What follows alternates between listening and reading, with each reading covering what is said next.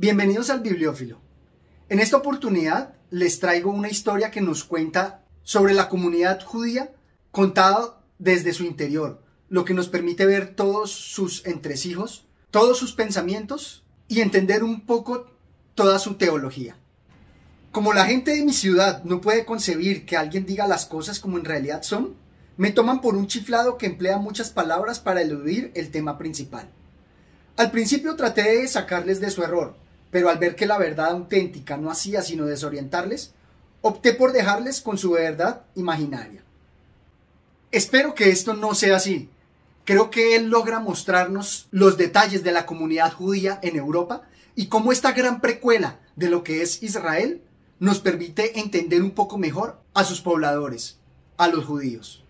Se trata de la obra Huésped para una noche del ganador del Premio Nobel de 1966, Samuel Agnon.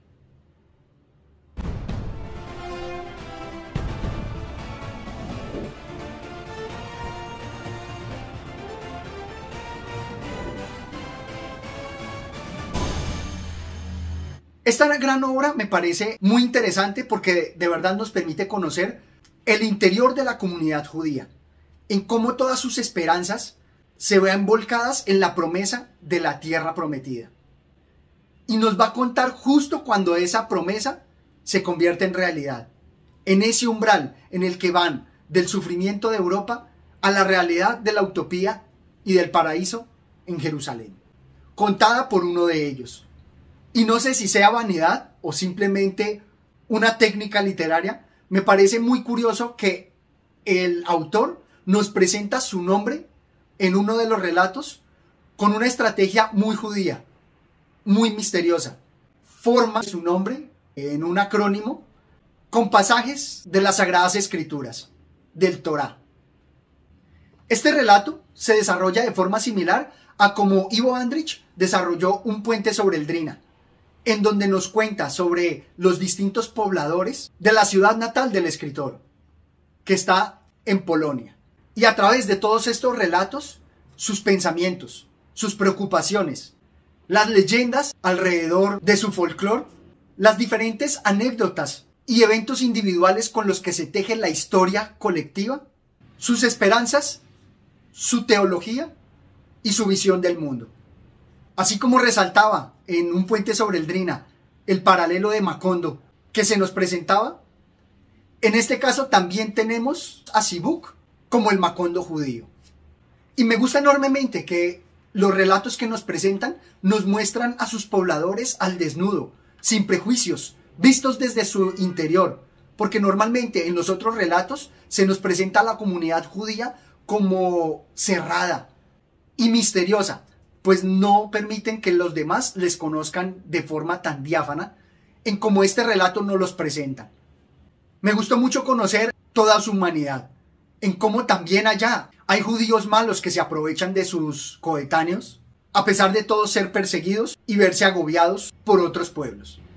Me sorprendió mucho encontrar gran cantidad de personajes trágicos, tristes, como acá. ¿Cómo se imagina las generaciones venideras? ya no las podemos imaginar con bastante exactitud. Una tercera parte será como Daniel Bach, una tercera parte como el hombre de goma y el resto como Ignaz. Aunque en el mundo no quede más que un puñado de hombres, serán desnarigados, cojos o mancos. Me parece que allí condensan no solamente las tragedias pasadas y actuales, sino también su visión triste del futuro, en cómo ven que el porvenir también les tiene deparadas otras tragedias, otras persecuciones. Y es que debido a las innumerables persecuciones a que se ven sometidos los judíos, puede decirse que por eso ellos se sienten como huéspedes, nunca amos y señores de su tierra, sino siempre en un eterno viaje, en un eterno peregrinar. Y aquí destaca un pasaje que me recuerda enormemente el sentimiento de desarraigo en los inmigrantes que tienen que irse a otra tierra, como lo veíamos en Justicia de Vladislav Stanislav Raymond, en donde el desarraigado muchas veces tiene que llevar su tierra a cuestas, bajo el hombro, para iniciar una nueva historia, para enfrentarse a los nuevos retos. y en los judíos esto se ve todavía más. Hubo un tiempo en el que para Israel tan malo era quedarse como partir. Antes se decía, cambia de lugar y cambiará tu suerte. Hoy a los judíos les persigue una mala estrella a donde quiera que vayan. Sin embargo, viajar te procura un pequeño consuelo, ya que de este modo cambias lo seguro por lo probable. En la elección entre seguro y quizás, la mayoría se inclina en todas partes por lo seguro, pero aquí la mayoría elige quizás. Como les digo, nos presentan aquí todas sus esperanzas y también todos sus prejuicios, todas sus tristezas debido a las grandes persecuciones a que han sido objeto. Y aquí de forma similar a justicia, como les decía, se nos presenta ese sentimiento agridulce. Porque por un lado quieren cambiar sus situaciones, buscando un futuro mejor, pero también está ese salto al vacío, ese dejarlo seguro de su tierra natal. Esta obra en realidad resulta muy interesante precisamente porque nos presenta todos los detalles de esa comunidad judía incluso con las expresiones propias de ellos, hay un glosario donde nos explican tanto las fiestas y días importantes en el calendario, así como algunas instituciones políticas y religiosas. Pero aunado a ello, en esta precuela de lo que es Israel, me parece muy interesante que nos presenta también un desenmascaramiento del mito del éxito, porque no todo nuevo inicio para estos pioneros resulta un inicio fácil, tal como se destaca aquí. Ya se sabe, la verdad es distinta de cómo la exponen los oradores públicos y de cómo la cuentan los periódicos, y también es distinta de cómo la pintan los que vuelven de Israel derrotados. Así pues, ¿qué hay de cierto y qué hay de falso en todo ello? Yo digo, unos y otros dicen la verdad. ¿Cómo es posible si unos elogian y otros denostan? Unos dicen que es tierra en la que no falta nada y otros que es una tierra que devora a sus habitantes. Lo mismo ocurre con sus pobladores. Unos dicen, todos son ángeles, otros son peores que el diablo. Ocurre lo mismo que con el sol, respondo. A unos vivifica y a otros abraza. Es el mismo sol, pero para los justos es vida y para los malos es el fuego del infierno. Así también la tierra de Israel trata a cada hombre según lo que él es. Este pasaje me parece que es muy profundo porque nos muestra que así es todo en la vida. Hay distintas perspectivas y también todo depende de cómo cada individuo lo percibe o también cómo cada individuo toma sus propias decisiones y se ve enfrentado a las consecuencias. Enlazadas a las historias que nos presenta, nos muestran todos los pormenores de la cultura judía. Y me gustaron enormemente los paralelos que se presentan con la cristiana, donde también tienen sus rabíes, que son como los obispos, las máximas autoridades como los papas, las diferentes sectas que se han formado y algunas de las reformas que han tenido lugar en su concepción teológica. Todo lo anterior nos permite encontrar con esos paralelismos unos puntos de convergencia en donde entendemos mejor a los judíos de acuerdo a esas similitudes con los cristianos. Veamos este. Aquí no se vive ni se muere de acuerdo con un programa. No entiendo esa santidad que vosotros predicáis. Santificación de la vida, santificación del trabajo y santificación de la muerte. ¿Qué santidad puede haber en la vida, en el trabajo, en la muerte? El hombre vive, trabaja y muere. ¿Tiene acaso una escapatoria para no vivir, no trabajar y no morir? Los que viven santamente no se dan cuenta y los que siempre hablan de santidad no la llevan en el corazón. Además, ¿qué santidad puede haber en lo que haga un hombre por voluntad o por convicción? Cada cual es como es y hace lo que le parece mejor. En este pasaje se nos presentan esas disquisiciones o problemas teológicos pero que están muy arraigados en lo que es la vida. Y estas mismas preocupaciones que nos presenta de los judíos son las mismas que tenemos los católicos en el mundo occidental y me atrevería a decir que también en el mundo oriental a través de las religiones budistas e hinduistas, ya que al hombre le preocupan su vida, su trabajo y su desenlace final o transición en la muerte. Este gran relato logra presentarnos varias de las anécdotas e historias de esta comunidad.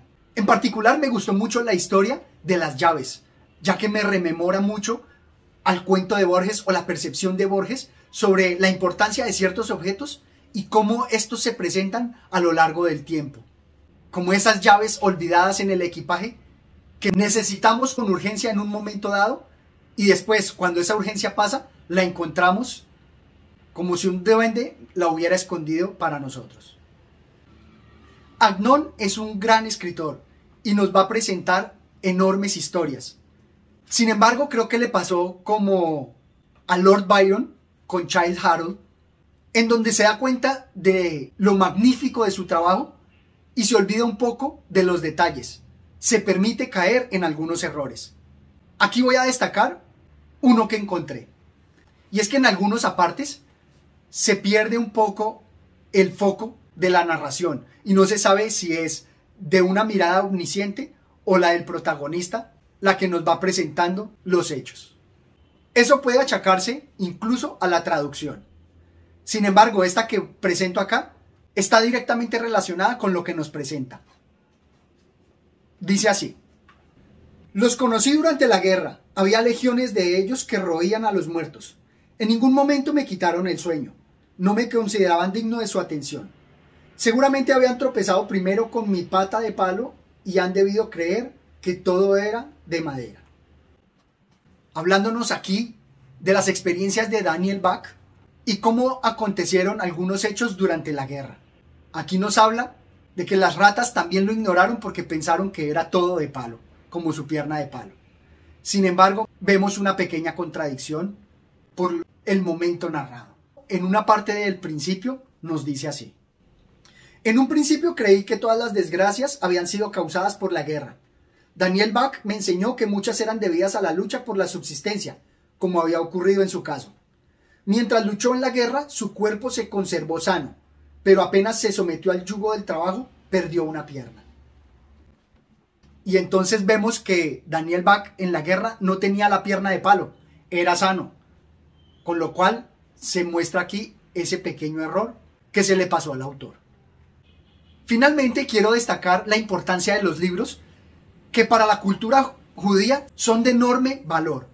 Y no necesariamente tienen que ser religiosos, sino acaso estos también de literatura tienen gran importancia por toda la experiencia que nos ofrecen, por toda la perspectiva y visión que nos da de estas comunidades. Dice así, de pronto descubrí que un libro puede dar materia a 10 sabios sin que por ello agote su contenido. Hasta los libros que antes sabía de memoria se me antojaban ahora nuevos.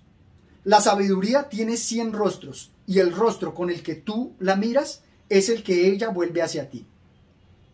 Y más adelante, un sabio había escrito un libro hacía generaciones, sin saber nada del que ahora lo leía, y sin embargo, todas sus palabras se referían a él. Esta última frase me parece de gran potencia, esto me parece que sucede con las lecturas que hacemos de literatura. El autor pone estas palabras para que en otros tiempos sean rescatados sus pensamientos. Pero ni el mismo autor sabe que ha escrito para esas otras personas, ni lo puede imaginar, como en este caso, que este judío escribió para otros que ni siquiera hacemos parte de su comunidad, y a los cuales nos abre su corazón para entender sus preocupaciones, su pensamiento y hasta su religión. Esto es todo cuanto tenía para compartir con ustedes. Los animo a que se dejen seducir por esta maravillosa obra y la aprovechen para conocer a la comunidad judía. No olviden suscribirse al canal y hasta una próxima oportunidad. Gracias.